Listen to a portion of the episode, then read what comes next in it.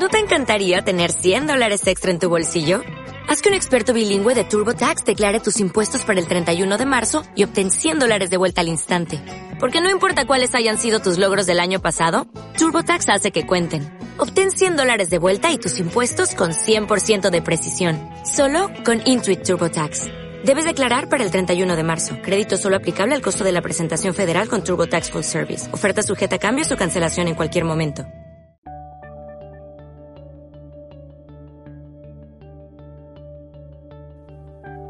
Buenos días, buenas tardes y buenas noches. Esto es 00 Podcast, episodio 00156. Mi nombre es Gerardo. Mi nombre es Jesús. Ajá. Y Tomeu debe estar en alguna parte de Palma, tal vez es descubriendo una nueva cafetería. Empezamos bien este podcast y ya eh, A tope, a tope. no sabes dar tu nombre correctamente. Qué desastre. Eh, ¿Qué vas a decir de Tom Hanks o de Jamie Foxx? No, no tengo idea. Pero bueno, lo dejamos ahí y esto queda para los anales de la historia. Vamos a empezar un episodio de 00 Podcast eh, con eh, algunos contenidos, pues eh, yo creo que interesantes. Traemos dos películas fuertes, actuales. Y luego, pues como siempre, pues una pequeña quincena, Perdón, alguna que otra noticia. Dos películas actuales, mejor. Porque, ¿Qué he dicho yo? Fuertes y como que súper buenas. Y una de ellas seguro que sí, la otra no. No, ¿Ah, no? no. no. Vale, bueno, bueno, eh, queda contrastado ya mi, mi introducción. Sí tendremos, por supuesto, algo de cine muerto y alguna, alguna que otra noticia, como comentábamos. ¿Empecemos ya? Pues empecemos directamente ya, si te parece, con las quincenas.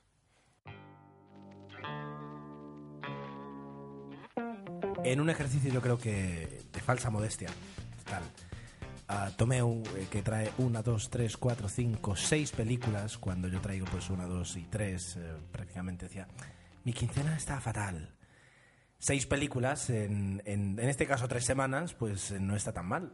Más la, más la titular da siete, da más de dos películas por semana, que para un padre de familia, eh, padre de dos hijas, eh, no, es, no es una mala cifra, ni mucho menos.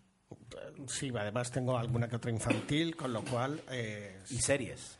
Y series. Sí, me refería también a que la calidad no es de las que... No es mi mejor quincena. Eh, hay quincenas en las que digo, ay, he visto un par de películas y tal, que... ¿Y cuál ha sido? ¿Eh? ¿Cuál ha Bueno, sido tu mejor quincena? No lo sé, pero sí, he tenido grandes momentos. Pues la quincena en que vi el discurso del rey, ahora así algo rápido que me viene a la cabeza. Vale. Pues, por ejemplo. Pero bueno, no, mm, sin ser mala, también ha estado bien. ¿eh? El cine siempre que entretenga un poquito eh, Hmm. está muy bien. Bien, pues empecemos por la mejor que pones aquí, que es Ripped. Sí. bueno, un auténtico desastre, un despropósito de película, un intento de hacer otra versión de Men in Black. RIP D, eh, para que se entienda un poquito mejor, se trata de ese departamento de policía mortal, como han subtitulado en la versión en, en el título español, lo cual aún lo hace más sórdido si cabe. Y es una película en la que los dos actores son de vergüenza ajena. Tenemos a Ryan Reynolds, que yo creo que después de esto ya no va a hacer ningún otro papel, porque eh, se ha acabado como después de hacer enterrado va y me haces esto. O sea que bueno sé que ha hecho más películas pero eh, no no no no no no. Y sobre todo pues Jeff Bridges que ya lo que de- se ha apuntado al carro de los actores que hago esto por dinero. Sí señor. Bien. me encanta que hagáis estas cosas pero es que la película es mala mala mala. No se salva lo siento. Nick ni los efectos ni nada. No. Nick Walker y Roy Pulpisher son dos policías especiales. Nick acaba de morir, pero es llamado para trabajar con Roy, un agente que murió hace cientos de años. Ambos forman parte del Rest in Peace Department, que se encarga de perseguir a los demonios que habitan en el mundo de los vivos y de mandarlos al infierno. bla, Ajá. bla, bla, bla. Hay aquí una mezcla de Men in Black. Los que hayáis visto Cazafantasmas también entenderéis por qué lo digo. Eh, un, desastre, un desastre. Porque es verdad que no, estas películas pues ya no tienen sentido. Me tienes que dar al- algo más. Y yo creo que ni, ni en los 80 hubiera triunfado. Mira, mira. Leo aquí una crítica del New York Post de Lou Luminek. Cualquier película que salga este año, excepto Ripped, debe pararse y hacer un gran suspiro de alivio. La posibilidad de cualquiera de ellas de llevarse el título de peor película del 2013, a partir de hoy, casi ha desaparecido. Totalmente. Eh, ¿Cómo son los premios que dan en los Oscars? Los Razzies. Pues está claro, está claro, porque además aquí. Y te diría que el, el que más se lo va a llevar es Jeff Bridges por una auténtica mega sobreactuación que, que, que, bueno, que de vergüenza ajena. Ya sabéis que aquí no nos gusta nunca hablar mal de las películas y como, como hoy no lo hemos hecho tampoco. Bueno, es el La director. pobre. Es el director de Red y Plan de vuelo desaparecida.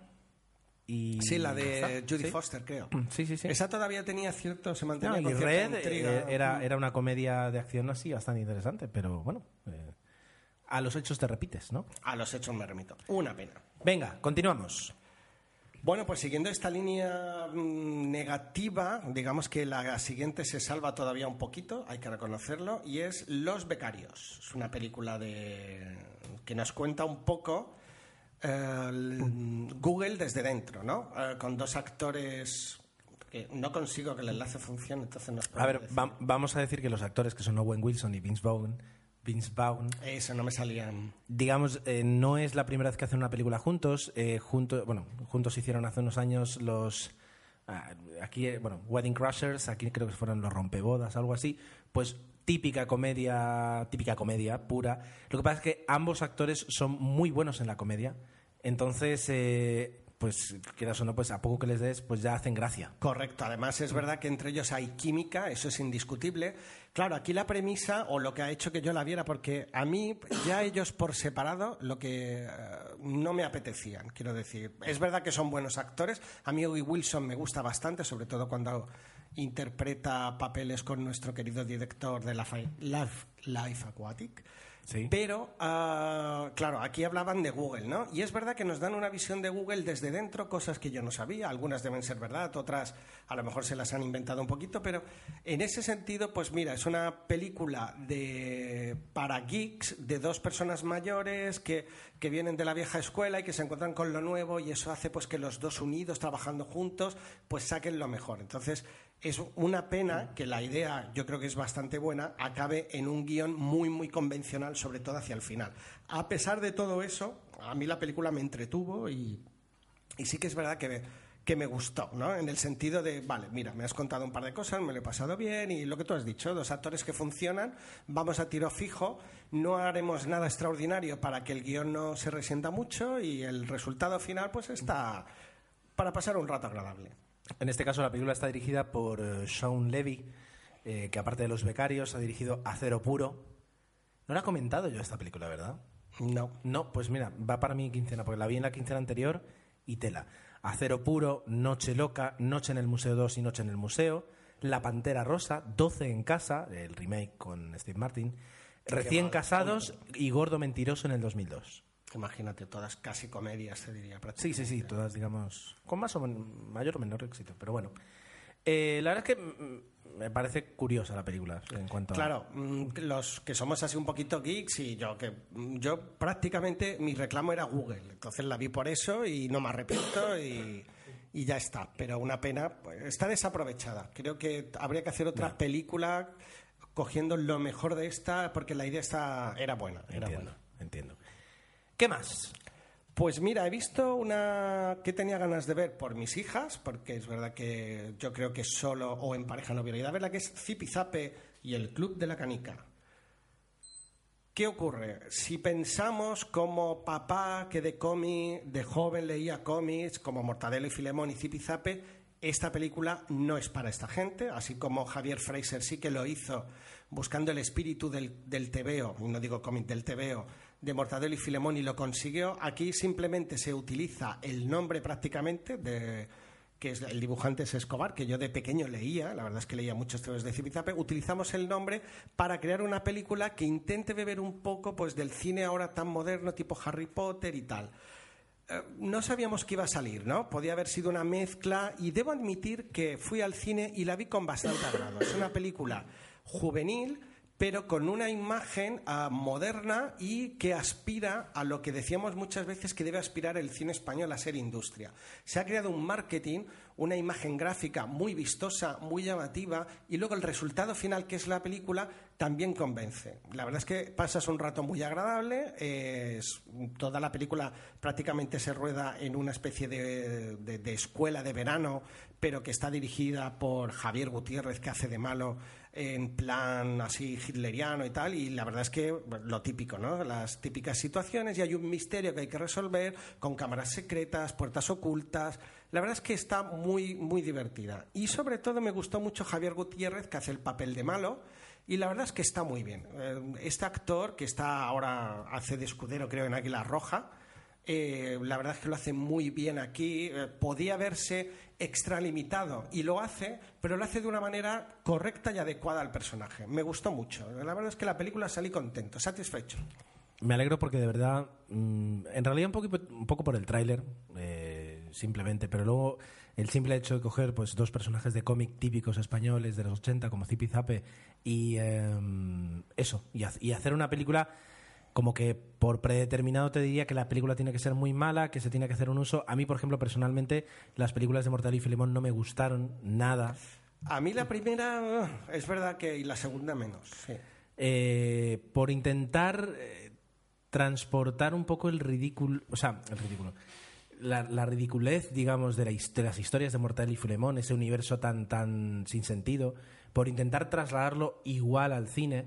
Eh, si tú me dices que aquí pues, se ha utilizado como base para hacer una pequeña película de aventuras infantil, Totalmente. Bueno, Como un libro bien. de los cinco. No, no te diría más. Perfecto, porque claro, la- las, las verdaderas aventuras, lo que les, lo, lo que les ocurría a Zipizape era de lo más pequeño, era, era, era no da- Cotidiano, sí. cotidiano y, y- y- no veo forma de llevarlo al cine eh, esas historias con, con un mínimo sentido, un mínimo de seriedad. algo se, lle- se llevaron al cine, creo. Mm, Sí, Creo sí. recordar una película infumable. Te lo voy a decir yo ahora, te la voy a No buscar porque sí recuerdo haberla visto, eh, una película que debe ser de principios de los 80, De la época de Parchís, que estaban tan de moda estas películas. y este tal. tipo, y que realmente era eso, era una castaña... eh, No, y era, aquí sí que salía pues Pantuflo, que era el padre de Zipizape, la madre, sí que salían un poco los Sí, personajes. sí, sí, sí, sí. Aquí nos olvidamos de todo esto. No aparece ninguno de ellos, solo la menciona Zipizape y, y nada más. Yo le veo futuro. Esto tiene pinta de saga y yo creo que ha triunfado en España y habrá obtenido esa recaudación porque es una película que a, a los niños les ha gustado mucho, en el caso de mis hijas, y, y ha entretenido. Mira, una película del año 82, Las aventuras de Zipizape. Imagínate, del 81. Luego, en el 2003 hubo una serie de televisión que era Zipizape. Eh, en este caso, No la recuerdo la serie, te diría. pues eh, una serie de, de- no sé si de animación. Y en el Ah, 82 vale, de animación, sí, eso sí. una película ah, con Mari Pere haciendo de tía ancianeta y así algún actor conocido que vea no ni Mari siquiera. Sampere, que en paz descanse. Qué barbaridad. un poco más muy bien pues eh, continuemos con tu quincena de, de momento bastante mezclada en cuanto a Pues tenía pendiente y me apetecía volver a ver. Más que nada porque tengo una serie de, de DVDs que, como alguna vez he mencionado, que regala, creo que es el periódico local, pues mi padre me va nutriendo y van llegando películas que si no, no volvería a ver. Y tenía Ajá. El planeta de los simios de Tim Burton y dije, "Va, voy a aprovechar. Ajá. Y la verdad es que la recordaba como, como que no me acababa de gustar y, ¿Y? y un poco se ha mantenido ese, ese nivel, ¿no? Vaya. Es una pena porque eh, lo que es la ambientación y sobre todo la caracterización de los personajes es brutal. Yo encuentro que está muy bien hecha. Pero- Sí que se busca el aspecto salvaje de- de- de- del simio. En, en la versión de Charlton Heston, pues sí que los simios eran un poco más. eh, bueno, estaban divididos en diferentes especies, pero un poquito más señores. Aquí sí que se abusa un poco del efecto animal, que eso está muy bien, pero luego ya la historia, pues no, no nos acaba de convencer del todo. Una pena. yo no la he visto eh, sin embargo sí por ejemplo que vi eh, el origen del planeta de los simios en cuanto a es- a eso que tú decías no la la, la significa bueno lo que pasa es que Significación. Bueno, el origen, de los planet- el, el origen del planeta de los simios tiene, bueno, estuvo nominada de, de hecho a mejores, mejores efectos visuales porque hicieron una mezcla muy interesante y aquí entiendo que, que es más de maquillaje y de humanos que no, que no de trucos digitales. Sí, sí, bueno, supongo que sí. eh. Vale, está ahí Tim, Tim Roth, que, que está, la verdad es que en su rol así de simio malo lo hace muy bien, pero bueno, no, no creo que la película no acaba de despegar en ningún momento, es una pena. Pues sí, pues sí que es una Y pena. muchos de los fans sé que en su momento la, la criticaron y no la valoraron en su justa medida. Pero bueno, Bueno. Eh, pido disculpas antes de nada por la tos que estáis escuchando, que es mía. Eh, como veis, tengo la voz un poquito rara. Que no creo que tenga problemas para terminar, pero sí, iré bajando mi micro para, para evitar Bueno, eh, ahí. mm, que tengáis que escuchar este desagradable sonido, ¿vale? Por último, ¿has visto la segunda parte de Kikas? Dos. Sí, yo soy de los que en su momento dijo que no le habían gustado mucho Kikas 1. Es verdad que es una peli gamberra, simpática. Y, y la frescura de la primera parte creo que aquí la hemos perdido un poquito, ¿no? Aquí es- eh, están jugando mu- mucho con el mito del, del superhéroe y que todos pueden ser superhéroes y tal. Y, y sí que es verdad que es bastante bestia, es bastante gamberra, ah, las escenas son bastante, en algunas son bastante así violentas o excesivamente violentas, que a mí obviamente eso no me preocupa, pero ah, al conjunto creo que incluso me gusta un poquito menos que la primera. Los fans quizás sí que la han visto bien, es verdad que se crea una especie de fauna de personajes muy pintorescos, son, son superhéroes... Uy, Perdón, perdón. son- vuelvo, oigo a Gerardo ya por todo. Son personajes, pues eso, que buscan el, el- el ser superhéroe, pues uno es solo con un bate o con tal. Y nada, mm, para pasar también un rato así. Ya ves, por eso decía que mi quincena no puedo decir, No, ah, yo he visto la película de... La Yo es tengo que que, no. yo tengo que decir, eh, sin miedo a dar, que me gustó mucho Kikas la primera. Es decir, rompía muchos moldes y era fresca y divertida. Aquí eso ya, esa, esa innovación se pierde. Entonces, mm, yo, yo las carencias que a lo mejor intuí en la primera parte, aquí se hacen más patentes, desde mi punto de vista. Vale. También es verdad que eh, ahora, ahora va a aparecer aquí un alarde de, de crítico super mega guay, pero sí que falta la presencia de un actor de cierto peso para que dé cierta relevancia a la película. Y mira, Porque todos son muy jóvenes. Ya que lo dices, ah, ese, ese actor de peso no es eh, Jim Carrey. Bueno, es que es verdad que hace casi, casi hace de cameo, sí. Vale. Mm, No, no, lo pregunto, lo pregunto, eh, lo pregunto. Sí, tienes razón, tienes razón. Lo había olvidado porque es una parte eh, importante de la película, pero bueno, aún así considero que... Y, y mira, gracias por recordármelo, porque es verdad que considero que el personaje de él está bastante conseguido, siendo él... Es un, un- hace un esfuerzo de contención que, que me ha encantado. O sea, es un personaje muy divertido en la película y, y- y de alguna manera, mira, me voy a dar razón a mí mismo en, en los momentos en que él aparece esa coherencia, parece que existe, pero como es un personaje que no es principal en la película, falta eso, ¿no? Yo- he hecho un poquito de menos eso, a pesar de que la protagonista está muy bien. Chloe Grace Moret, el- que, que sí, sí, sí, ella está está bien, pero bueno, lo, lo- insisto, para mí, a lo mejor ya me estoy haciendo mayor y ya según qué películas ya no me llegan tanto. Es como Rip D, ¿no? A lo mejor hace 10 años hubiera dicho, ostras, pues mira, he pasado un rato agradable, pero creo que ahora ya uno se hace mayor y busca pues más cosas en el cine, no sé. Sí, sí, sí, totalmente. Puedo divagar, luego contar, leeré una poesía para hacerme un poco más intelectual y tal, al final, pero... Recuer- o sea, eres consciente de que, de que Chloe Grace Moretz es la, la protagonista de Pequeña Miss Sunshine. Sí. Vale, vale. Lo digo por... Ha, ha No, crecido, es mayor, ¿no? Y entonces a veces un... Y digámoslo, está guapísima. Esta actriz además promete. ¿eh? Sí. Se la ve una actriz con mucho potencial. Siendo consciente que tiene, tiene una cara, y eso muchas veces en Hollywood funciona muy bien, una cara diferente, no es, Sí. no es la típica belleza. Aquí estoy metiéndome en un además- terreno muy fan, muy fan, ¿cómo es? Eh, eh, fangoso. Fangoso. Pero, pero sí creo que, que tiene otro tipo de belleza y que, y que eso muchas veces en Hollywood gusta porque ap- aporta unos otro- otros registros. Que si no, ah, no lo habéis visto, el tráiler de Carrie, que ella va a ser la protagonista, da bastante mal rollo. ¿eh? Correcto, correcto. Bien. em, El remake de Carrie. Sí, sí, sí. Vale, eh, esto está aquí lo que es tu quincena, pero tú quieres añadir algo más, ¿cierto? Bueno, no, simplemente, como he visto que tú habías puesto series, pues yo quería destacar básicamente dos. El- la última temporada, creo que es la séptima, de Dexter está muy bien. Los primeros capítulos son apasionantes. Como toda buena temporada, pues tiene sus altos y bajos, pero creo que va a ser un final memorable y digno a una serie. Ya veremos qué nos deparan los guionistas en este caso.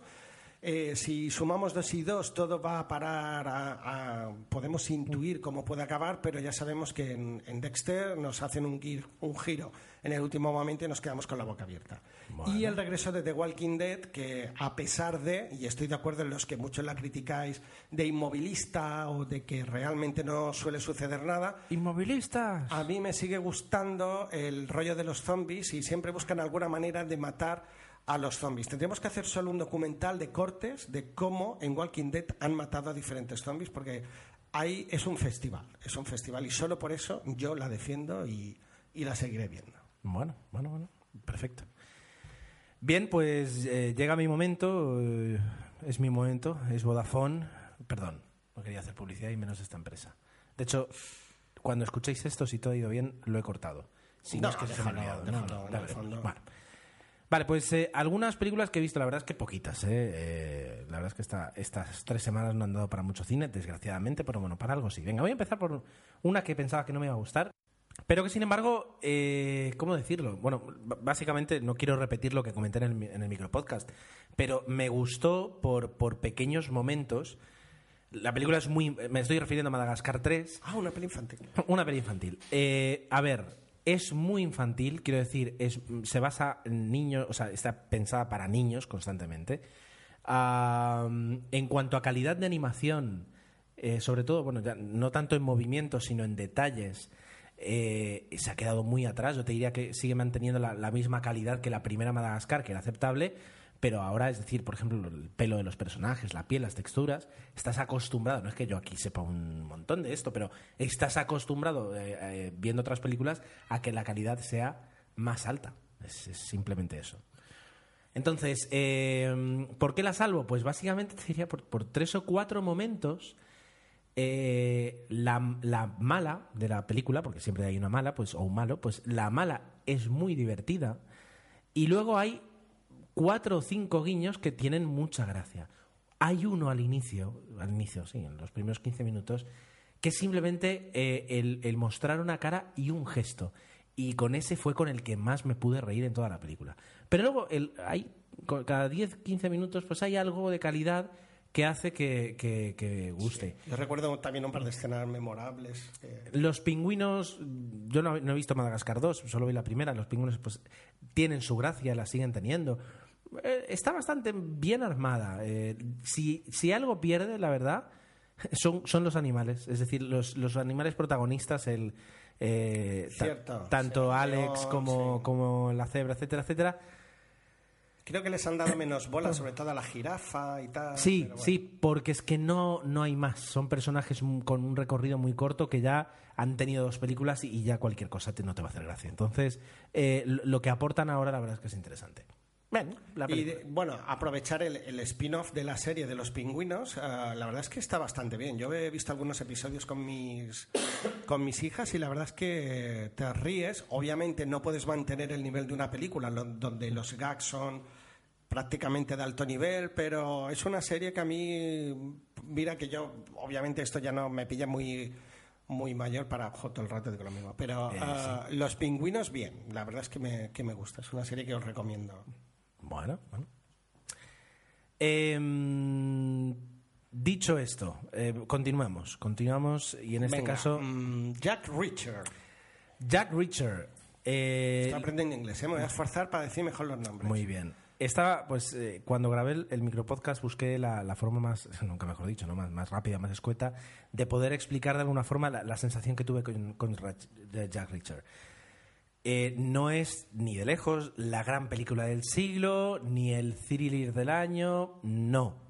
Tampoco creo que ni siquiera lo pretenda. Pero me recordó mucho a, a un- una, película de intriga 100%. Es decir, suceden unos hechos al principio, unos hechos eh, que te dan cierto margen de dudas, pero siempre vas sabiendo lo que ha ocurrido desde el principio, eh, como, como muchas otras películas.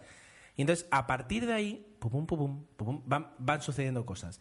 Un personaje de, de Tom Cruise, que desde luego no es no es una gran interpretación suya, pero es que el personaje es muy plano. Es un personaje.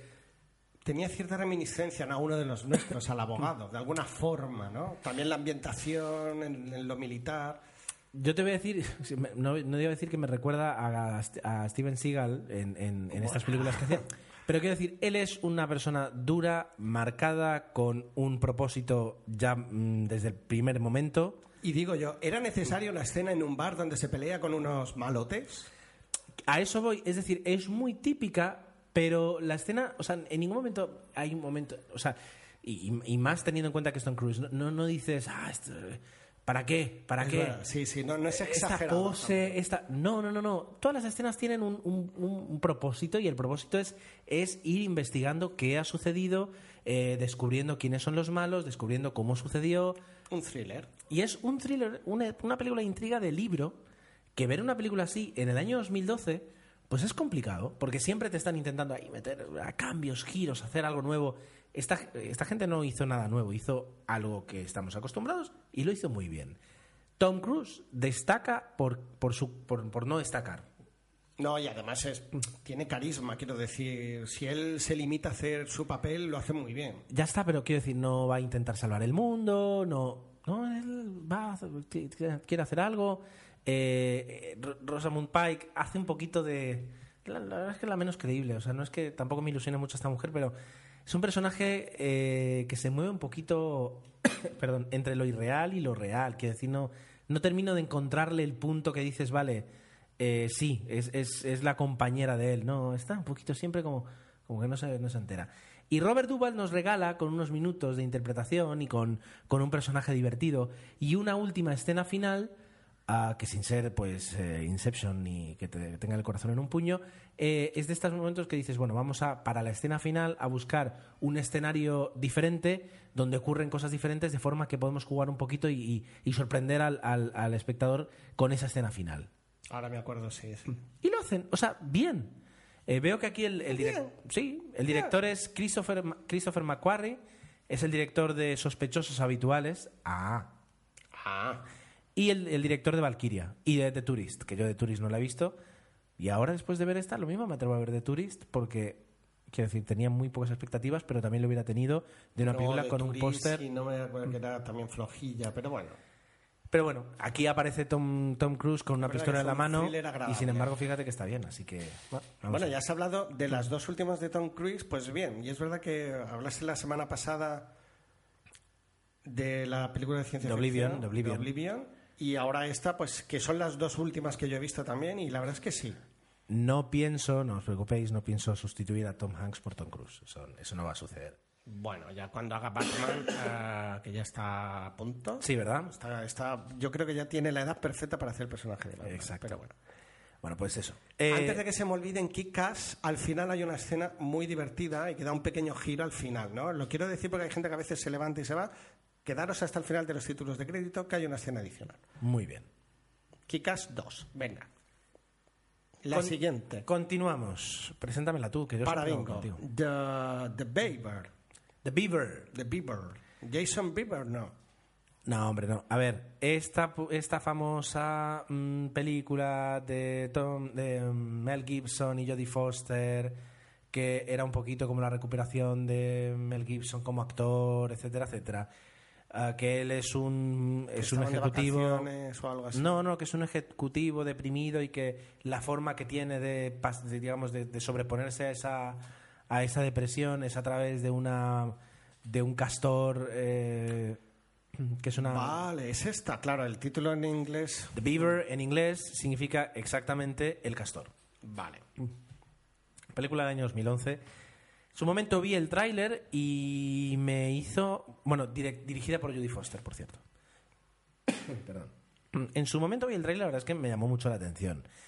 Sobre todo por el momento en el que estaba Mel Gibson, ¿no? que parecía que estaba condenado al ostracismo en Y ya Hollywood. está, ya está. Y, y sigue, sí.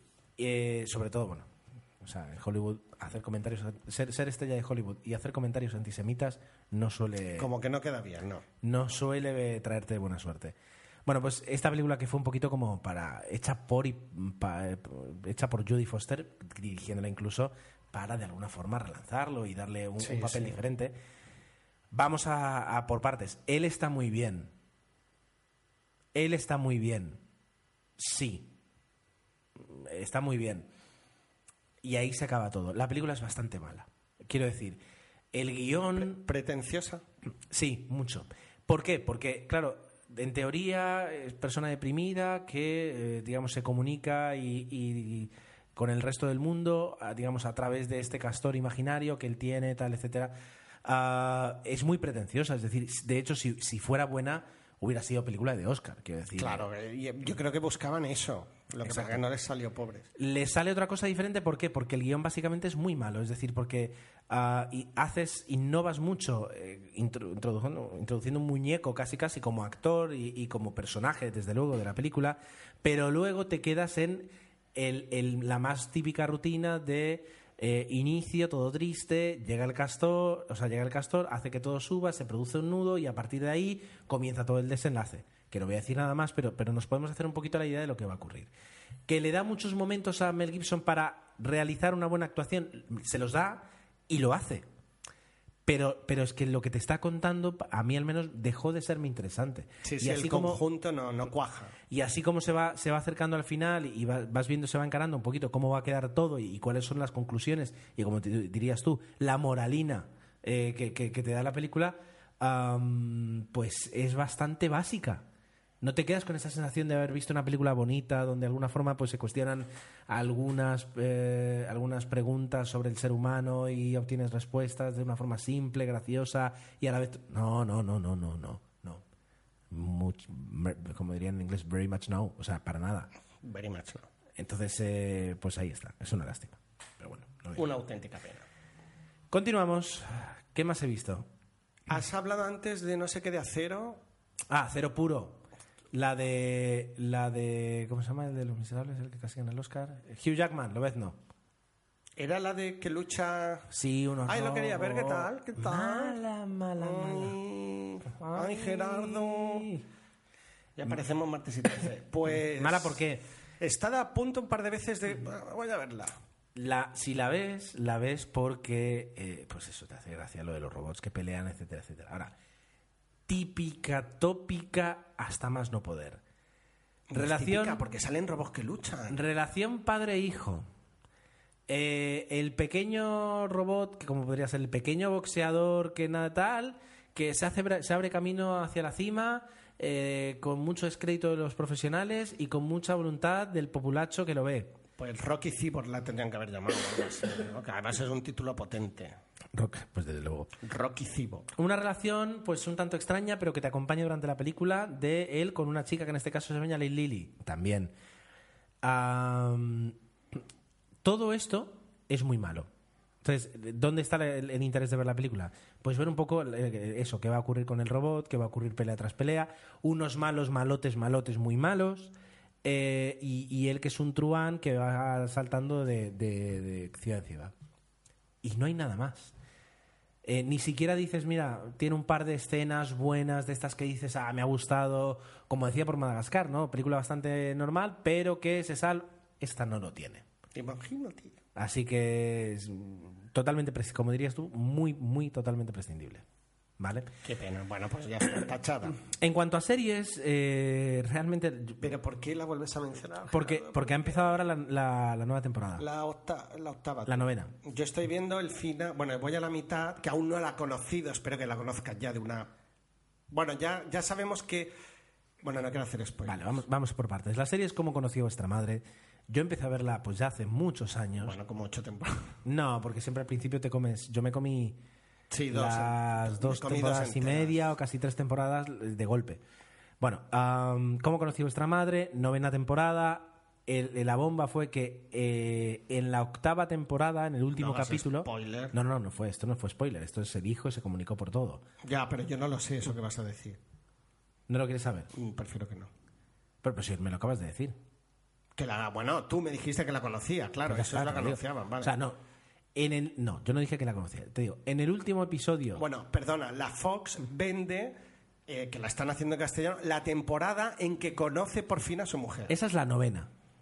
Bueno, pues es la que yo estoy viendo, Vale. la que sale ahora en Fox. Pero la que tú estás viendo en inglés, Es la última, la que se acaba de ¿La estrenar. décima? No, la novena. Tú estás Pues viendo, estás la, viendo la octava. exacto, pues eso. en la octava, en el último episodio, diálogo de besugos. en, en el último episodio de la octava temporada, conoces quién es la madre. O sea, que todavía de esperar al último, qué desastre. ¿Vale? Y entonces durante la novena, eh, yo por ejemplo ahora todavía no, o sea, me da la sensación, toda la novena temporada transcurre en el fin de semana o en los cuatro días que están todos en, en la casa, digamos, donde se va a casar eh, eh, Robin y, y Barney. La reflexión era por qué estoy viendo esta serie, no más que, más que anunciar, oh, esta- Claro, eh, ¿Por qué, Gerardo? ¿Por qué? La ves, eh, son unos personajes que conoces de sobra. No en bueno, pues casi Pues casi. por eso pregunto por qué. Bueno, por eso, estoy en ello, estoy en ello. Casi casi eh, los has visto durante 200 capítulos, porque pues nueve temporadas a 24 episodios por, por temporada o a 20 episodios, pues da eso, más de 180. Son 182 episodios. Entonces, ¿por qué, por qué los, la sigues viendo? Hombre, por una parte, porque te ha gustado siempre el humor, la forma de hacerlo. Ahora no te va a sorprender como me sorprendió a mí al inicio. Al inicio fue un humor que me, reía mucho. Ahora no sorprenden, porque pues, después de tantos episodios es casi imposible sorprender. Pero siguen teniendo unos giros y unos momentos que, aunque ya sabes de qué estilo son, te siguen gustando. Por eso yo la sigo viendo. Porque son unos personajes que en, en su momento me gustaron mucho, ahora no me gustan tanto, pero, y es así, muchas veces ocurre, les has cogido mucho cariño. Claro, es una pena porque comparto contigo eso, pero eh, lo hablaba con Juana Mari, mi mujer, el otro día, pues claro, en Friends es que no hubo ningún momento en que decías, no, tal. Ahora por poner el ejemplo lógico y comparable a la serie. Sin embargo, aquí sí que hay episodios, bueno, en Friends había algún episodio también, pero que, que te quedas un poco así, ¿no? Que dices, ay, ya estoy cansado de que se repiten y se repiten y se repiten. No. Claro, eh, esta serie no me lo ha sé. pasado con ellos, Me- y no me pasó con Friends. Me da la sensación que esta serie estaba condenada desde, desde el momento que eligieron el título a que fuera diferente a Friends en ese aspecto. Friends es una mm, serie que Y duró quizás lo, eso ha sido un lastre, perdona que te diga. duró lo que duró porque no quisieron alargarlo más, porque etcétera, por, por lo que fuera. Y son 10 años. Pero mientras existió Friends, eh, a, Friends, a los personajes de Friends, les ocurrió de todo. Y todo les podía ocurrir. No tenían una meta. Esta, esta serie, desde el momento uno, tenía una meta. Todo tiene que terminar en cómo conoce. Y, y la forma en la que se cuenta la historia siempre. haz- o sea, el, pro- el, verdad- el protagonismo, el protagonista, aunque luego se lo quiten. Eso es lo cansino de la El serie. protagonista es te- cómo Ted Mosby, eh, la vida amorosa y la vida de sus amigos, que al final hace que, que- que termine conociendo a su madre. Entonces, eh, eso está en el, en, en- en el ADN, de- en la primera letra de la serie. Entonces, es necesario que se respete de, de alguna forma durante toda No, la serie. por supuesto. Y eso hace que a la larga sea tan cansino, porque cuando empezaron la serie jamás pensaron que iban a hacer nueve. Entonces dices, dos, tres, como mucho cuatro temporadas y, y- y nos quedamos con cosas graciosas en el tintero. Pues eso es lo que deberían haber hecho. A la quinta o a la cuarta nos la cargamos y punto pelota. Y ya está. Pero yo creo que con, las- con este tipo de series ocurre algo muy curioso, que es que llega un momento en el que, ah, ¿por qué continúas? Porque la gente que la sigue viendo es la gente que la ve cinco temporadas, siete temporadas o nueve temporadas. Porque ya no es que les interese la historia, no, es que les, les tienen un cariño a los personajes y quieren seguir viendo qué les ocurre. No, el formato de 20 minutos, comedia, es verdad que se digiere bien, no te molesta en exceso. Claro, por eso la veo yo, porque son 20 minutos clavados que se bajan cada X días. La, también la podría ver por Fox, pero más retrasada. No, no están haciendo lo que últimamente hacen las series, los canales como Fox, que es ofrecerte las series 24 horas después que salen en Estados Unidos. No somos un podcast de series, no es el momento para hablarlo, pero sí que me parece realmente, si quieren una solución para, para las descargas, es la solución, porque ni siquiera te molestas, sabes que al día siguiente la tienes. A mí me pasó con The Newsroom, no, no me la bajaba, esperaba un día y la teníamos. Claro que sí, claro que sí. y muchas veces, de hecho, pasaban varios días hasta que luego la podía ver. está Con Walking. Dead pasa lo mismo y si además tienes un Tivo o un digital un iPlus, Te lo grabas. y se acabó. Eh, que es lo suyo. Esa es la. Es que yo ahora estoy viendo The Good Wife, estoy empezando a ver la penúltima temporada. En Estados Unidos se ha estrenado la última. Entonces, claro, también es verdad que es una serie que mm, no tienes la pasión por descargártela y Ya. tal, y dices tal, pe- pero hay un desequilibrio que también depende del éxito de la serie en España, ¿no? La cúpula pues, que había triunfado en Estados Unidos, no sé si en España ha tenido tanta aceptación Pero es o no. que lo de que ha triunfado en Estados Unidos, ¿de dónde lo sacas? No de, lo sé. De, de que Antena 3 te lo dice. Exactamente, es eso. Eh, eh, es muy fácil para cualquier serie en Estados Unidos hacer un gran primer episodio eh, y que luego pues manejes las cifras y- poder decir que la temporada que ha promovido a millones de espectadores en Estados Unidos O el mejor arranque de temporada de la historia, y luego Son- la- el segundo es un desastre. son 350 millones de americanos viendo la tele cada noche. Quiero decir, a poco que te esfuerces vas a conseguir un, un millón, un millón de, de espectadores, así que ya está. Bueno, Bien, pues hasta aquí mi quincena. No querría alargarlo nada más y que Tomé me hace la seña de una cruz y eso significa que pasamos a el cine muerto. El cine muerto con tu Meufiol. pues nos ha sorprendido eh, ayer e incluso hoy, va, va, a ser una noticia doble, la desaparición pues, de dos personas, dos actores españoles. Bueno, uno es actor y cantante, sobre todo cantante, pero creo que merecía la pena mencionarlo, así lo hace Fotogramas, que nos ha dejado Manuel Escobar. Eh, tuvo una época bastante prolífica en que hizo bastantes películas, eh, obviamente eran esas películas eh, que lo que nosotros llamamos españoladas, ¿no? Era el, típico cantante famoso de turno, como podía ser el dúo dinámico o Antonio Molina, protagonizaba una serie de películas. En este caso yo recuerdo algunas con Concha Velasco, que era el compañero ideal eh, o con el que más películas habrá hecho, y eran películas pues entrañables donde estaba pues los típicos numeritos, pero bueno, yo creo que eso a los que adoramos el cine y tenemos cierto bagaje, esas películas también nos han gustado, nos han emocionado en algún momento. Obviamente ahora sí que nos cantarían un poquito, pero mm, la verdad es que eran siempre comedias muy desenfadadas, con el mismo guion, aparece el personaje, se enamoran, hay un momento así de tensión y luego el final con un, un super número musical precioso y bonito, ¿no? Pero eh, a mí, por ejemplo, Manuel Escobar era un, actor en su momento pues que sí, que era convincente. Tenía presencia. Sí. Sin ah, ser, evidentemente, ningún. Si estamos dispuestos hoy en día a aceptar eh, que se estrenen películas tipo Tres metros sobre el cielo, Tengo ganas de ti, etcétera, y, podemos aceptar que se estrenen las películas que, hacía Manuel Escobar, pues, no, tienen nada eh, de lo que sentirse avergonzada. Y lo que diremos, eh, eh, yo estoy seguro que los críticos en el momento en que se estrenaban, allí no sé si eran los años 70, por ahí, estas películas ponían el grito en el cielo, pero luego mirabas el periódico y era la peli más taquillera del fin de semana, porque Manuel Escobar, hay que reconocerlo, tenía muchísimo tirón.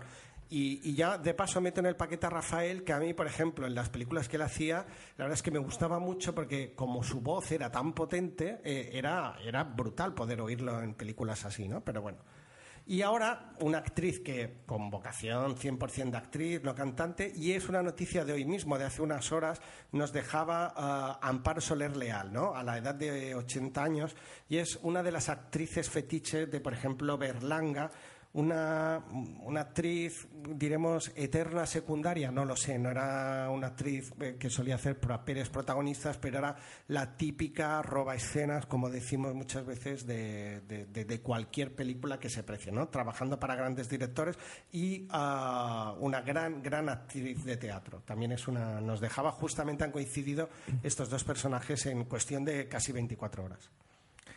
Desde luego, eh, ya digo, sobre todo en este caso la figura de Manuel Escobar, más allá del cine, era un, una figura en sí, eh, con, todo, con todo lo que puede tener. Y un icono. O eso, un icono, quería decir. España y todo, o sea... Mi carro me lo robaron, etcétera, etcétera, etcétera. Es decir, es un icono ya para siempre. Forma parte de la historia de nuestra... Que, bueno, pues eh, se ha ido y, y, también, en este caso, pues doblemente, descansen en paz y, y bueno, pasamos, pasamos hacia adelante con, con, todo el respeto que se merecen estos grandes actores y, artistas. Vamos en este caso con una noticia así directamente, con dos noticias, me dice Tomeu. Sí, tú decías, y me pareció muy acertado, y si quieres, coméntalo tú sobre la fiesta del cine. La fiesta del cine. Eh, en mi caso, eh, comentar un poquito, este año, por ejemplo, se ha simplificado el, procedimiento de la fiesta del cine. Creo Mucho que el mejor ya no es necesario ir al cine y recoger un carnet, sino que directamente podías crear tu carnet e imprimírtelo. Eso les dio muchos fallos, sé que la página estuvo colgada y al final eh, pusieron simplemente un PDF estándar, te lo bajabas y tú mismo te ponías nombre y apellidos. Eh, el hecho de que fuera estático pues permitió eh, asumir mejor la demanda. La demanda fue brutal, hemos tenido fotos, comentarios... Alucinante. yo o hemos hablado varias veces de la fiesta del cine y creo que este año eh, podemos avanzar un poquito. Desde luego es una gran iniciativa que aquí apoyamos y que nos parece estupenda. Eh, yo vi un tuit de un usuario eh, que no es la primera vez que veo que, es muy demagógico, ah, que ponía mentalizaos o, repetid, repetid, conmigo, la culpa es de la ponía eso, repetid conmigo, la culpa es de la, de la piratería. Y mostraba una foto que ponía cine a 9 euros, una sala vacía Cine a 3 euros, una sala abarrotada de gente. Bien. Evidentemente, y, muy tontos tendríamos que ser, para no utilizar más un producto o servicio cuando eh, tiene menos precio. O sea, es, eh, tonto. Esto es como el anuncio de Gabriel. O sea, tontos tendríamos que ser para no aceptarlo.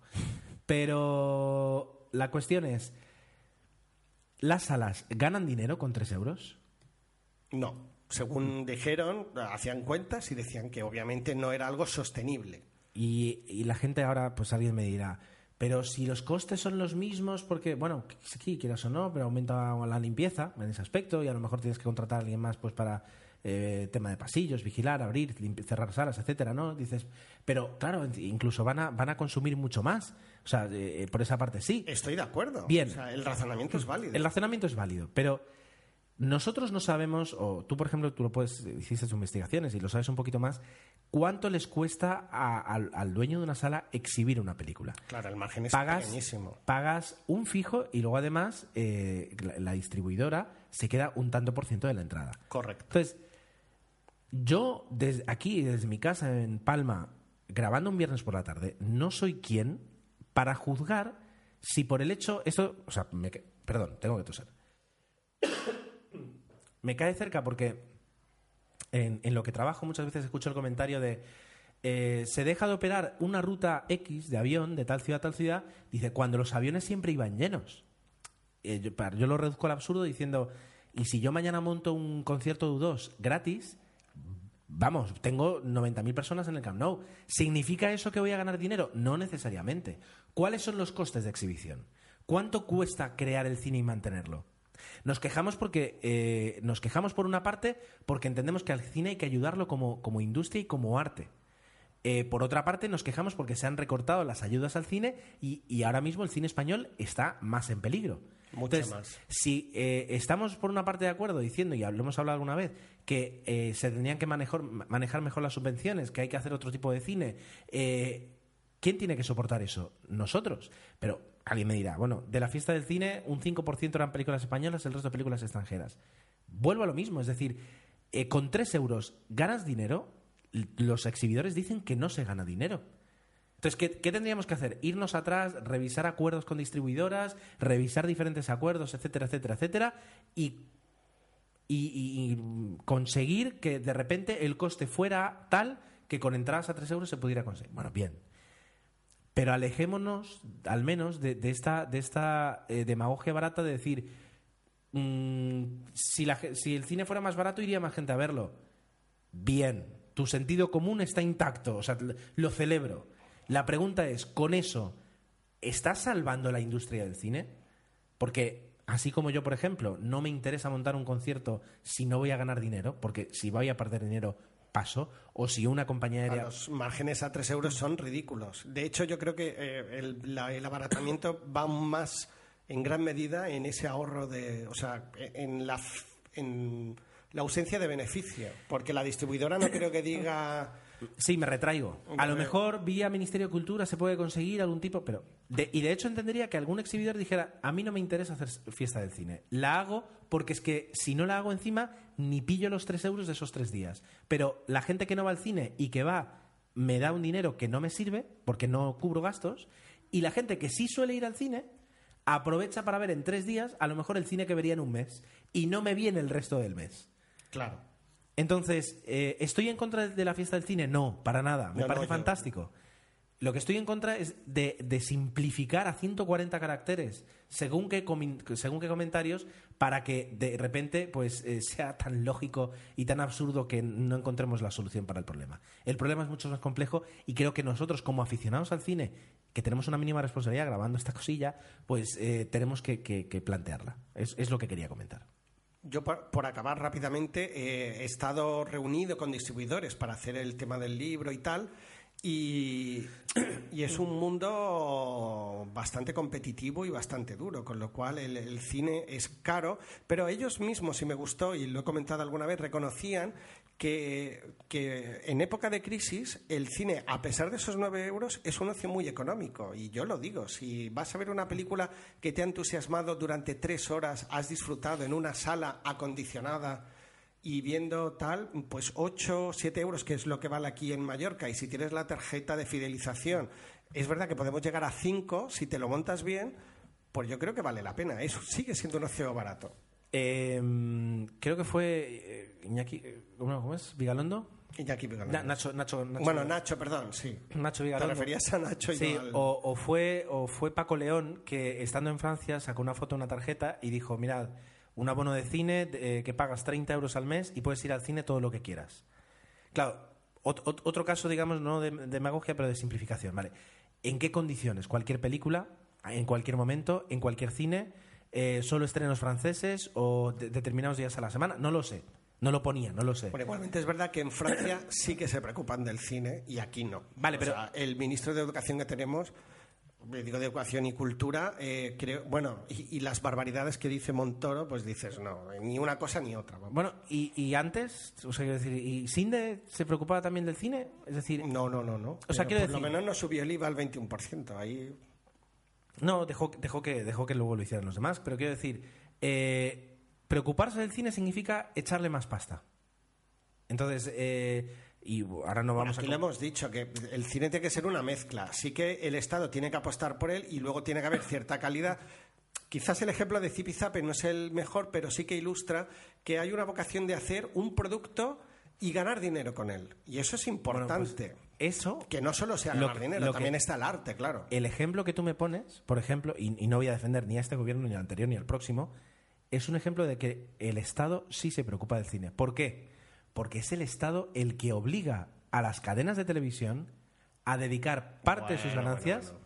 Polémica servida. No, pero escúchame una cosa. Estas películas que tú mm, nombras como ejemplos, como Zipizape, ¿quién las, quién, quién las está produciendo detrás? Bueno, en las cadenas, sí. Bueno, No sé si Antena 3 en este caso, Telecinco, no lo sé. ¿Y por qué? ¿Porque les sale más rentable eso que montar un Sálvame Super Deluxe? Claro, pero estas cadenas también están protestando al gobierno como diciendo, oye, estoy haciendo una labor que deberías hacer tú. Exacto. No lo sé si es la que toca o no, pero, Pero entonces, quiero decir, fin- para un debate. tú obligas a, al- a las cadenas, a otras empresas a que gasten dinero en un negocio que no es el suyo, porque no, no son las cadenas de televisión, no se abastecen, de, o sea, se, abastecen de películas, pero no, no, no hacen cine, no son productoras, y las les obligas a, a producir películas. Películas en las que ellas dicen, pues mira, y en eso son inteligentes, en lugar de soltar 5 millones eh, en cada una y producir 10, suelto 50 y hago un taquillazo y recupero dinero. Pero porque me está obligando el Estado. El día que me deje de obligar, esos 50 millones me dedico a pum. Bueno, como normalmente o parece ser aparentemente que están recuperando pasta y ganando, pues tampoco se quejan, pero dice, bueno, mientras vayamos ganando, la cosa va bien. Pero bueno. Ahí, ahí queda el tema. Aquí hay un gran debate y esto es como en educación. Deberían sentarse todos los grupos y llegar a un acuerdo y poner ya definitivamente un tema que sea a largo plazo, para que el cine se cuide como se debe cuidar, pero que también sea una industria que dé dinero, de trabajo, porque si el cine funciona, y estoy totalmente de acuerdo que aquí la piratería no es el problema, sino que hay muchísimas más cosas. Desde luego en el cine español. no. Exactamente. Desde luego que no. Le damos fe que el cine español en estrenos normalmente no se descarga. Bien, esta ha sido, digamos, la noticia del, del Día del Cine y eh, nos han quedado dos, dos reflexiones eh, de las que, por supuesto, podéis, tanto en Twitter como en Facebook eh, poder, o Google Plus, eh, podéis dejar vuestra opinión. Google Plus. Google Plus. Tú tenías otra noticia. No, bueno, eh, estamos aquí en Palma, como ya sabéis la mayoría, o por no decir todos, tenemos la Fira del Cómic y en algún Twitter pues habíamos dicho que estaba aquí Han, no sé si lo conocéis, que es el dibujante de Super López, otro cómic de, de la época pues del- de los tebeos y tal, y que la verdad es que mm, estaba muy bien, ¿no? Era españolizar al personaje de Superman eh, en el esfuerzo mental que decía... ¿Qué haría Superman si estuviera en España? Pues Super López era el ejemplo de lo que haría un superhéroe español.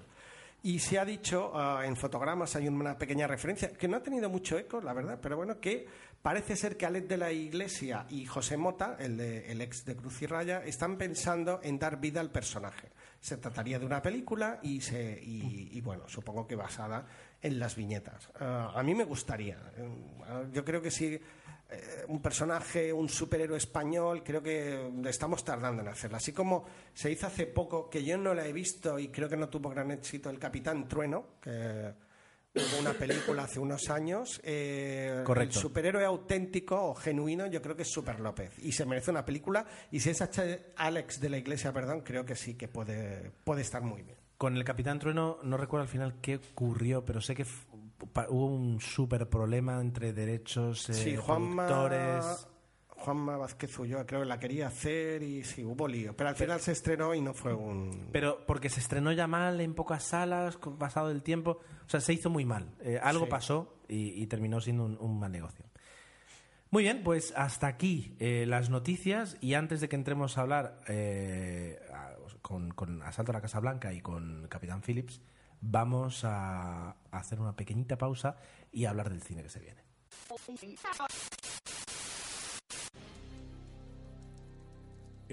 Noche de Halloween, a través de Spreaker, no te pierdas el especial en directo de Emil Daily.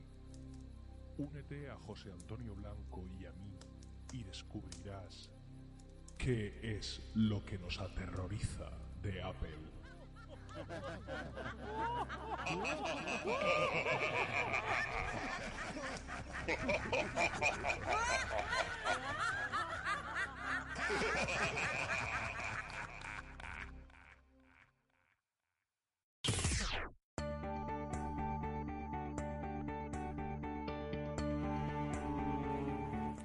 Bien, pues eh, en este caso eh, he, he visto en los últimos días un par de trailers que me han parecido, por supuesto, interesantes y que tenía ganas yo de comentar.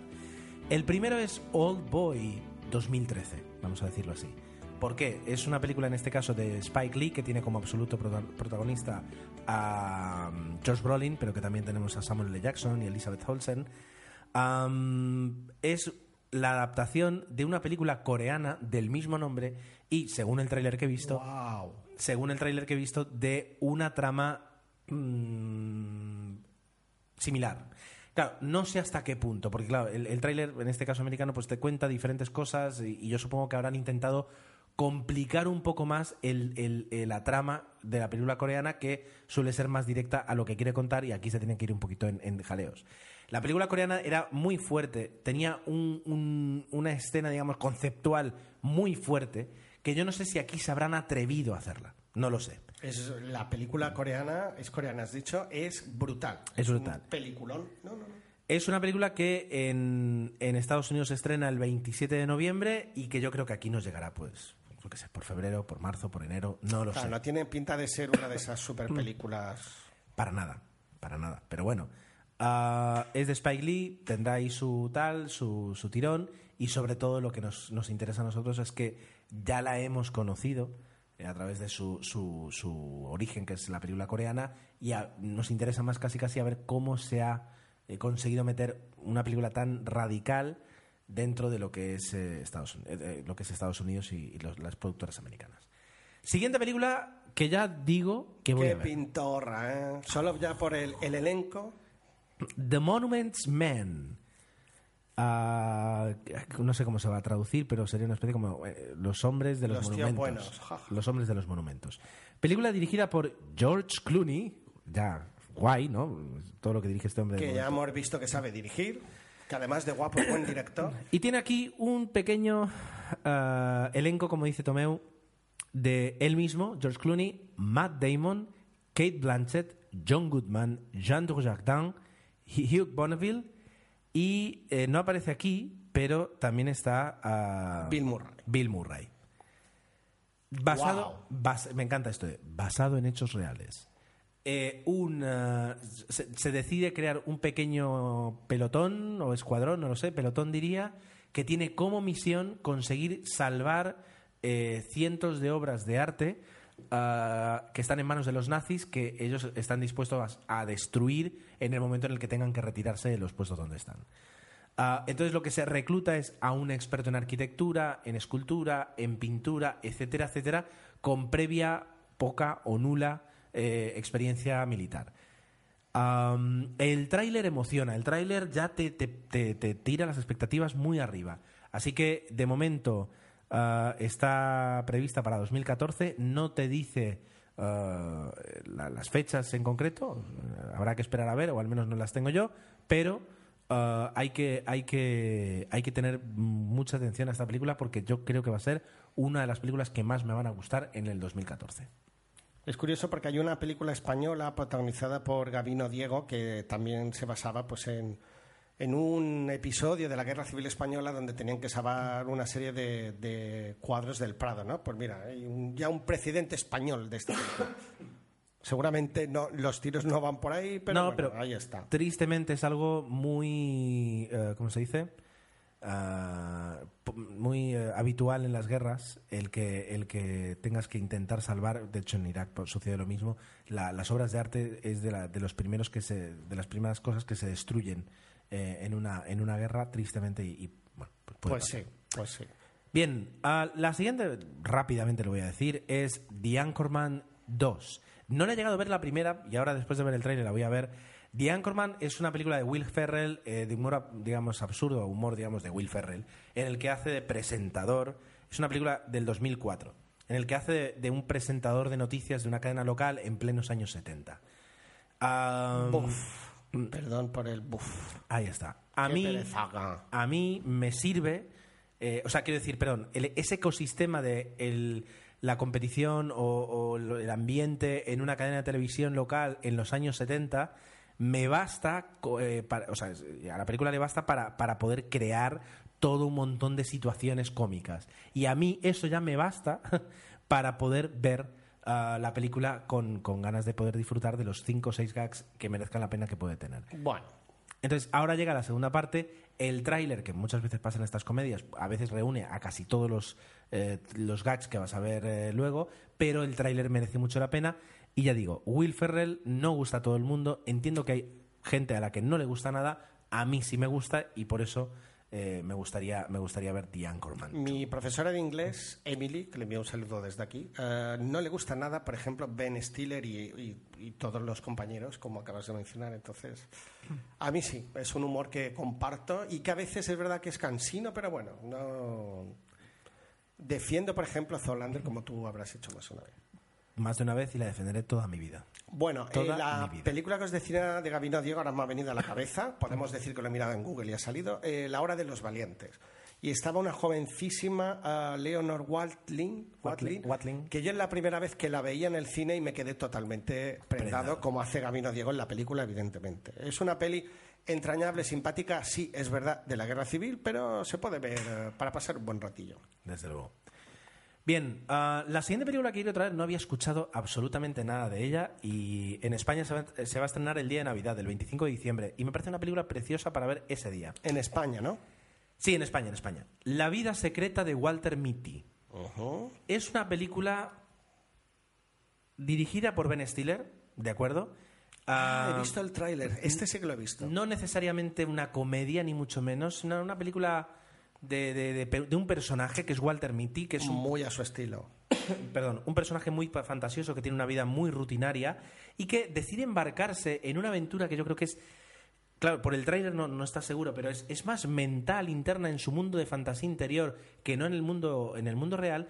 eh, para de alguna forma liberarse de toda esa tensión que tiene de, de- de mierda de vida, perdón, eh, que, que- que lleva cada día. Dicho eh, claramente. Exacto, pues meterse en una aventura épica de, que va pegando saltos, no te voy a decir en el tiempo, pero sí en- en el espacio. Pues está simpática, sí. Ah, tiene el cariño y el cuidado de que Ben Stiller es el director. Y, y para este tipo de películas, quiero decir, él no solo es un humorista, sino que es un, es un buen artista en este aspecto. Le tengo bastante fe. Le tengo bastante fe y me gustaría, me gustaría verla. Se estrena el día de Navidad, así que me parece un- una noche del 25, cuando ya has terminado tus obligaciones familiares, eh, pegarte un salto al Una cine buena y, y disfrutar esta película. No, yo creo que sí. ¿eh? Te- se le ve eh, ese toque comedido y la historia promete. Yo vi el tráiler y me impactó en positivo, sí. Se aleja, ya digo, y, y ya sol- en el trailer lo ves, no tiene nada que ver con Noche en el museo y cosas así. No, decir, no, no, no. Está, está buscando algo muy, muy, muy, muy diferente. Muy agridulce, seguramente. Exacto, sí, sí, sí. O sea, más cerca del Del drama. drama. Exacto. No lo he dicho antes, pero The Anchorman, Anchorman 2 se estrena en Estados Unidos el 20 de diciembre. O sea que en España puede llegar, yo qué sé, en agosto, tranquilamente. No, te- yo no tengo prisa. ¿eh? Por último, una película, do- bueno, dos. Una, Cuerpos Especiales, la última comedia de Sandra Bullock y la actriz que está en gracia, Melissa McCarthy. Es verdad que el tráiler tiene cierta gracia, pero... uf, A ver, Ojo. rápidamente lo voy a resumir para mí, ¿vale? Eh, bueno, en, en- en inglés la película se llama The Heat que hace un poquito, yo creo que también de broma con la película de, De Hit. de Hit. Del Pacino y, Y Robert De Niro. Val Kilmer. Y Val Kilmer. Bien, am, rápidamente, es, hemos visto decenas de películas de dos compañeros policías Colegas. que no tienen nada que ver, ah, que se meten en una investigación común y todos los gags que puede generar el que dos compañeros que no se soportan totalmente diferentes en sus formas lo vayan consiguiendo. Poli mayor, poli joven, poli negro, poli blanco, Ah, poli no sé qué. Poli que se lo toma en serio, poli que va de estrella. Arma letal. Arma letal, que sí, el arma letal, digamos, como paradigma, y a partir de ahí puedes hacer películas. Yo creo que Arma letal es la que más en serio luego se tomaba la acción, porque luego, digamos, eh, Bri- o sí, no. brillantemente. No, no, Arma letal es una saga de Y que, libro. y que Arma Letal tenía momentos buenos y momentos dramáticos de verdad y, y momentos muy buenos como el de la, el, el de la bomba en el váter. bomba, comedia. Pero que era comedia, pero que compañerismo. o sea, Está, era muy Sí, completo. sí, sí. Vale. Esto es lo mismo. No, no, no es lo mismo que Arma Letal. Esta es la típica película. Totalmente. Pero son dos mujeres. Y nunca. yo- pocas veces hemos visto eso eh, eh, en dos mujeres. En ese aspecto. Y dos mujeres que para mí tienen una gran vis cómica. Sandra Bullock, que hace. Es verdad que la que hace muy bien este tipo de comedias. Sí, grandes actuaciones sin tampoco requerir. Y Melissa McCarthy, que está en racha haciendo una comedia tras otra y que. Pero me da rabia porque hace comedia gruesa y yo la veía en las chicas Gilmore haciendo de cocinera y, y jolín, ha pasado de la ternura a la bastura a lo bestia. Pero bueno, Pero ahora mismo es lo que le están pagando. Y, se nos va a encasillar, pobre, pobre mujer. y lo está haciendo muy bien. Así que bueno, eh, yo creo que se tiene que estrenar dentro de muy poco aquí, teniendo en cuenta que en Estados Unidos se estrenó el 20 de junio y que eh, en Venezuela se va a estrenar el 13 de diciembre y en Paraguay el 4 de octubre. No, O está sea al que- caer porque cuando ya sale el tráiler en la tele es cuestión de una o dos semanas. Exacto, así que mm, ya digo, muy pronto la tendremos aquí. Y un último, solo, solo- está fuera de lista, pero No está en la lista, Gerardo. Lo sé, no, lo sé, no, lo si sé. no está en el guion, no existe. hay una película, Ah, no, un tráiler que vi casi sin querer, que se llama Nos vemos en el infierno. Una película española. eh, la película no sé, no la puedo juzgar por el, por el tráiler, no lo sé. Pero el Pero- tráiler pero por el estaba. título. No, no, no, no, pero estaba tan mal hecho el tráiler que no tienes ni idea. Eso es muy cierto, Gerardo. No tienes ni idea de, de qué va la película. Es que no, tienes ni idea hacer de qué va. trailers en España, creo. Eh, se movía de un lado a otro, en ningún momento te, te explican nada. Eh, la película sí que la luz, la verdad es que no me gustaba la- de, de la- de lo que veo de la película, pero es que es que es tan mal hecho el tráiler que, que ni me planteo ir a verla, aunque tenga pinta mala, pero es que no me lo puedo plantear de lo mal que está hecho el tráiler. Qué pena. Ya está, solo quería comentarlo. No, haces bien porque eh, me ha sucedido en algunas películas eh, españolas que el tráiler, y además que tú eres fan de las bandas sonoras, no tiene nada que ver las imágenes con la música de, de fondo. Entonces, eh, te queda un tráiler súper raro, que si no tuviera esa música de fondo, quizás la película digas, puede tener cierto interés, pero ya me ha sucedido con un par que es que no, no, no casan para nada y la sensación es incómoda. Por eso digo qué importante es hacer un buen tráiler para al menos como mínimo engancharte a la película. Y en España me he topado, o nos hemos topado con muchos casos que eso no se hace bien y quizás eso sea ya un, un punto de partida negativo para, para una posible película buena. Es lo que ocurre. Bueno, Bien, pues eh, ya está. Dejamos aquí el cine que se viene, respiramos y sin dilación, y aprovechando que llevo un minuto sin toser, vamos con White House Down. Asalto a la Casa Blanca.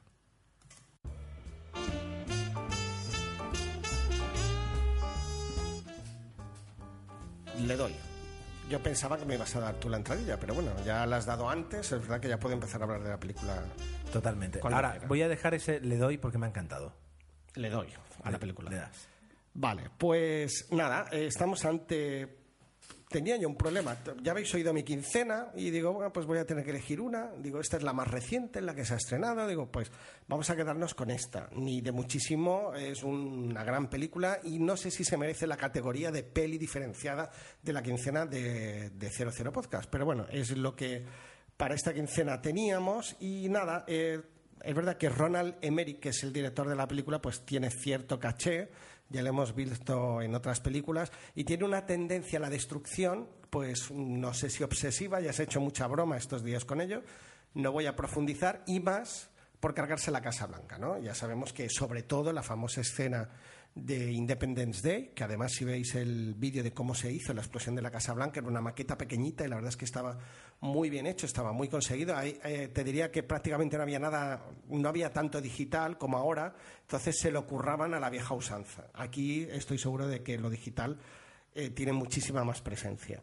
Bueno, la película, eh, pues, ¿qué queréis que os diga? Lo primero que yo destacaría Uh, bueno, hablemos un poquito del argumento. Es una película de acción que está basada en, bueno, nos cuenta la historia de un ex soldado que trabaja como guardaespaldas para un político y tiene interés en formar parte, pues, del equipo secreto de seguridad del presidente. Vamos a ver, mmm, familia desestructurada, separada de su mujer a su hija pues no le hace el caso que debería hacerle y está enfadada con ella. Y pues para alegrarle el día le dice, cariño mío, como te he fallado, te he conseguido entradas para la Casa Blanca. Resulta que la niña es una obsesiva oh. de, de, pues, del presidente y de la Casa Blanca y le encanta la idea. Tiene un blog en YouTube donde, bueno, no es un blog, es un videoblog, donde cuenta cosas y tal, y claro, eh, ahí se establece. Eh, eh, ¿Qué ocurre? Pues que en un momento dado la situación dentro de la Casa Blanca se desmadra. Hay que ver la película pues para entender. Y una serie de personajes que entran y forman parte, incluido la presencia absoluta de Jamie Foxx, que hace de presidente de los Estados Unidos, que si aguantáis un poco la película, que hay mucha gente que no lo ha hecho, podréis verlo con una bazooka en la mano. Vamos a ver al presidente de Estados Unidos con un bazooka. ¿Cuántas personas no han querido ver esto? Yo, yo lo he querido ver todo. Por ejemplo, pues ah, de esto, con esto ya os fijáis un poco de, de qué va la película. ¿Qué ocurre? Mm, bueno, pues el personaje principal, que, que es Chan, ¿cómo es? Channing Tatum. Channing Tatum. No está mal, es una película de acción, con lo cual pues el personaje está bien, tiene la presencia adecuada y hace de superhéroe. Eh, es verdad que la película empieza, eh, al principio yo decía, digo, están haciendo un poquito rollo la jungla de cristal, ¿no? Que empieza con esa especie de quiero, no quiero, van presentando los personajes, pero creo que en la jungla de cristal se toman bien sus ocho o nueve minutos y decimos, venga, vamos a tirar ya tiros porque si no la gente se lo nerviosa. Aquí lo alargan demasiado desde mi punto de vista. Desde que nos enseñan la relación con la hija, que van en el taxi y llegan y tal, pues la peli dura como 10 horas y media. Hemos perdido 30 minutos en los que todavía no ha muerto nadie. Entonces se produce una, una sensación de desamparo que hace que estés un poquito incómodo, ¿no? Ya cuando empieza la acción realmente, pues sí, ya te sientes bien. Dicho esto, y es inevitable eh, lo que decíamos, la comparación con la película de Gerard Butler, Objetivo la Casa Blanca. Son calcadas. Es impresionante el parecido de las películas. Eh, evidentemente, pues la trama puede diferir un poco, pero si las pusiéramos incluso una al lado de la otra, hay escenas que dices, digo, pero él eh, estaba leyendo para preparar el podcast la entrevista de Ronald Emmerich y él decía que no había visto la anterior. Digo, vale, no la habrás visto, con lo cual me demuestra que los guionistas, claro, yo ese guion te lo monto en cinco minutos. Digo, muy fácil. Pues, yo lo, que sí que valoro de esta película es la capacidad del presidente, que en la película, en la otra de la Casa Blanca, sí que es un presidente más paradito. Aquí eh, le vemos más, con más ganas, con más ganas. Claro que sí.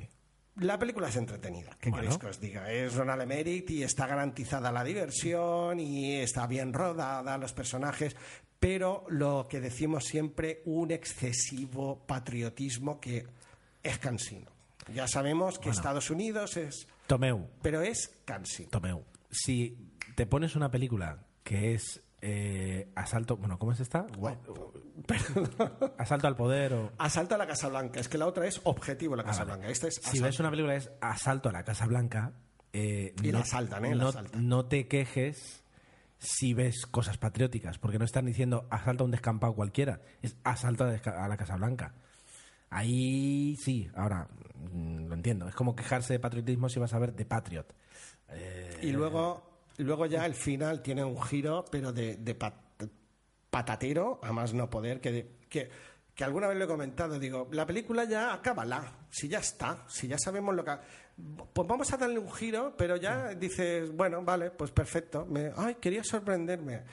No, es una pena, es una pena, pero que toda... Bueno, estas películas es verdad que han sido récord de taquilla, porque estas funcionan bien. Son los típicos blockbusters para reventar un fin de semana y luego ya poco a poco la película se va olvidando. Pero bueno, ahí eh, va- merecía la pena mencionarlo, pues eso. También es curioso que se hayan estrenado dos películas de estas características con mucha, ¿cómo se dice? Te- testosterona. Eh, Testosterona. es llamativo, pero ahí está. Hasta la próxima de Mary que nos quiera contar ah, algún otro tipo de destrucción. que- Bueno, bueno. a ver hasta dónde va a llegar este buen hombre. Interesante. Vayamos al cine de verdad, Gerardo. Pues venga, vamos al cine de verdad. Muchas ganas que me cuentes. Capitán Phillips.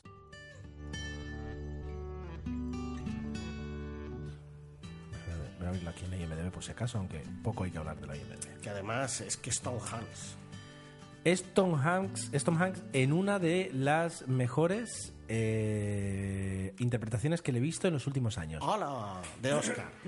Tenemos Eh, Oscar. hombre, a ver qué le pasa al gato aquí. Eh, de ganador de Oscar no lo sé, porque por ejemplo el año pasado estuvo súper disputado. De nominado, me juego pintarme una uña que. Bueno, sí, me podría jugar más cosas, ¿no? Pero bueno, se me ha ocurrido ahora. Es que en el tráiler se le ve, ¿eh? Se le ve que tiene muy en el tráiler hay momentos en el que mm, te olvidas de que es Tom Hanks y tú ves a un capitán de barco. Ah, al nivel, sí, es que sea al nivel de Filadelfia, te voy a decir, eh, no es el nivel de, ¿cómo se dice? De, mm, Forrest Gump, porque Forrest Gump es un personaje, digamos, mucho más extremo. Ah, eso es un caramelo. Pero bueno, o al nivel de Jim Lovell en Apolo 13. Y en esto además lo tengo que decir y luego además lo diré por otra cosa. Un momento, hagamos una pausa. Se ha vuelto a pronunciar tiempo, sí. Apolo 13 en 00 Podcast. Hacía mucho tiempo que no lo hacía. Sí, señor. Sí, Vale. señor. Voy a decir que los actores son Tom Hanks y punto. Quiero decir, no hay ninguno más conocido. O sea, mm, tal vez alguien me diga algo y algún muy secundario sí sea conocido. Tengo que toser. Ay, me he dejado a James Woods en la otra película que sí que hace de malo que está bien. Pero ve- ves a buscarlo. Es que has dicho un personaje conocido. Bueno, Vale, pero- pobrecillo, pobrecillo. Como, como protagonista, el único conocido es Tom Hanks. Digo el único, o sea, conocido porque hay otros eh, personajes protagonistas, que en este caso son los piratas somalíes, pero son actores somalíes, o sea, entonces no los vas a conocer. La película es de Paul Greengrass, lo cual te, te- ya te asegura bastante realismo y eh, mareo, porque mm, no, sabe, no le enseñan en la escuela de cine lo que es un trípode este hombre, mueve la cámara más que, que chiquito de la calzada. Ah, y eh, bueno, ya está, te acostumbras y se acabó. Quieras sonar en el mar, pues como que tienes más excusa porque constantemente eh, todo está muy La bien. idea es que acabes vomitando, es el efecto. sí, Exacto. sí. Bueno, la historia es una historia real. De hecho, eh, prácticamente toda la película sucede tal y como sucedió. Prácticamente toda, es decir, eh, no voy a decir qué parte no, pero lo podéis averiguar. En España hemos vivido ejemplos o episodios similares. Bueno, pero es que creo que incluso han usado el mismo barco, pero es que el Mars Alabama es el, es el, es el mismo, mismo tipo de barco que aparece en la película. Qué guay. Y, y exact- eh, había un Capitán Phillips que le pasó exactamente lo mismo que le pasa al Capitán Phillips que es Tom Hanks. Es decir, la película es un, un 90% real en ese aspecto, ¿de acuerdo? Entonces, es un barco que es atracado por piratas somalíes.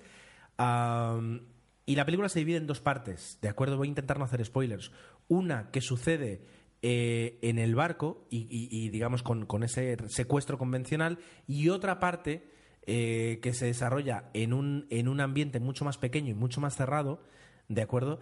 Donde eh, ya se reduce el número de actores y donde toman un- mucho protagonismo los piratas somalíes y Tom Hanks, ¿de acuerdo? Entonces es Muy una bien. película de, to- de- o sea, de, de Tom Hanks basada y apoyada en Tom Hanks y en lo que haga él con el personaje de Capitán Phillips muy realista eh, y no realista en lo, la- la- lo que nos intentamos, o sea, no- normalmente te dices realista, vale, realista en, en lo visual, en que no hay saltos, en que no hay nadie tirándose por una... No, en el guion.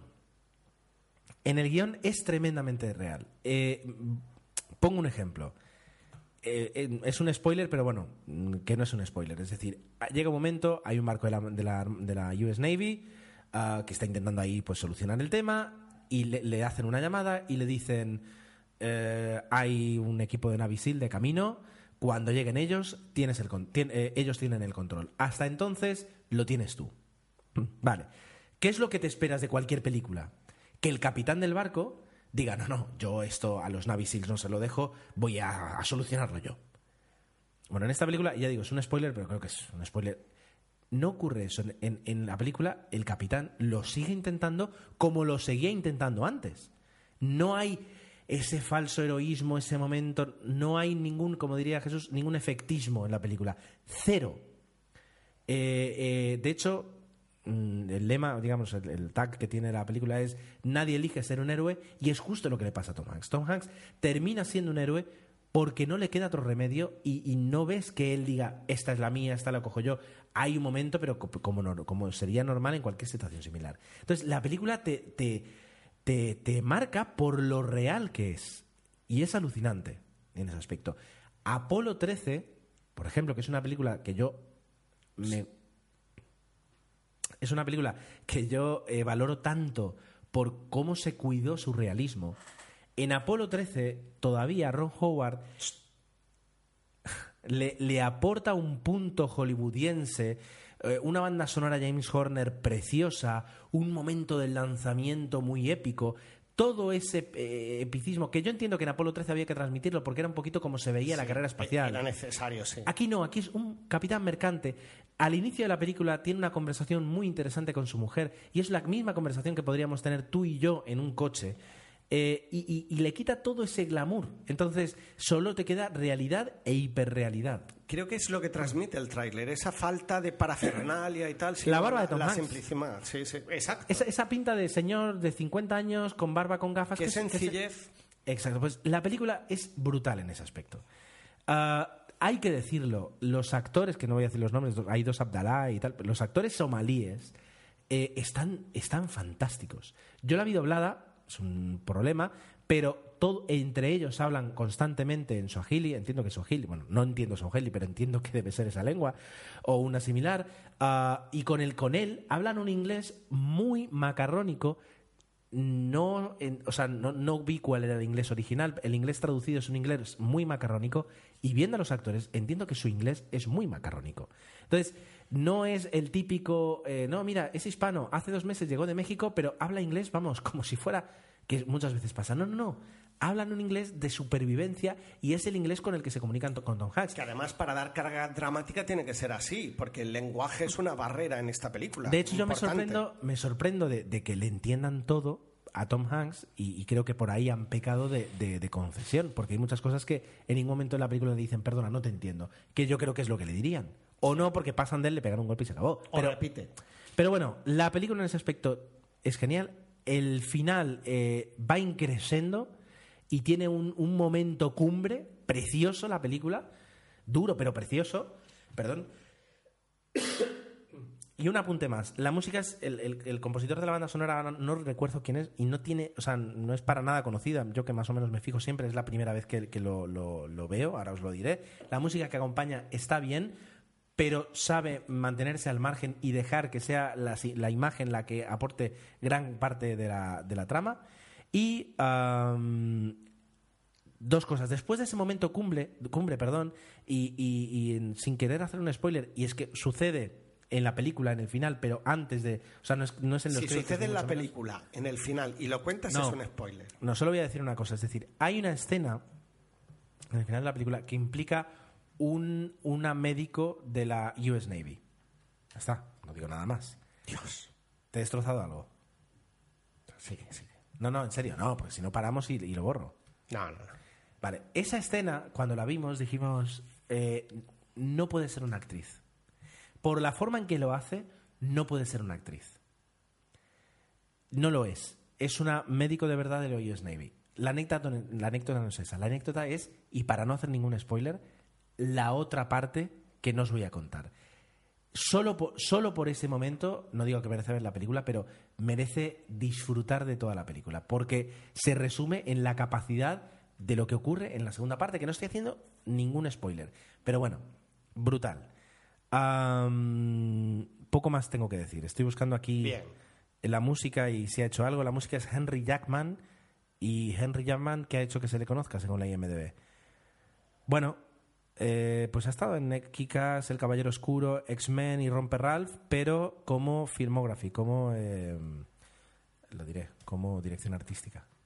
Ah, perdón, fotografía. Así que como música, pues ha hecho 14 y alguna película que me dice, Kikak 2, Anda. Soundtrack Producer,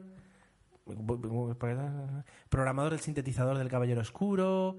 Ha hecho, digamos, eh, Los Simpsons, la película Kung Fu Panda, Hancock. Estaba en el equipo de, de- de ponerle música a las películas, pero como banda sonora no, no he visto nada más. Brutal. Bueno, Eh, película que no creo que gane muchos Oscar porque puede no pues es que sí es que te pones a ver un poquito Argo y, y tiene la calidad de Argo en ese aspecto. Es menos cuenta historia y es más cuenta realidad. Hoy- el otro día, ayer lo hablaba. Dos pasos más y le sale un documental más que una película también, también sí que es verdad que eso se, se transmite en. eh, dos en- pasos más y tiene un documental y, y la verdad es que es- está genial en ese aspecto merece muchísimo la pena verla Bueno, siento que hayáis tenido que esperar hasta este momento para oír hablar de una buena película, pero ha merecido la pena. Pues eh, hasta aquí el episodio. Vamos a hacer una salida rápida, que si no nos enrollamos y ya tenemos un programa pues prácticamente de hora y media. Así que por mi parte nada más, agradeceros. Veis que bueno, hemos grabado a las tres semanas. Vamos a ver si ahora dentro de dos o tres semanas volvemos a grabar y ya nos lo vamos planteando así y más o menos os vamos entregando un episodio de vez en cuando. Ah, y por mi parte, nada más. Recordaros eh, que en Facebook y en Twitter tenéis, y no lo iba a decir, se publican los cortos de 00 Podcast. Por ejemplo, hemos publicado, creo que han sido eh, dos o tres en estas tres semanas, casi casi uno por semana. Eh, no es lo mismo, pero bueno, es una pildorita de cine, como le gustaría decir a, a, Tomé y a Jesús.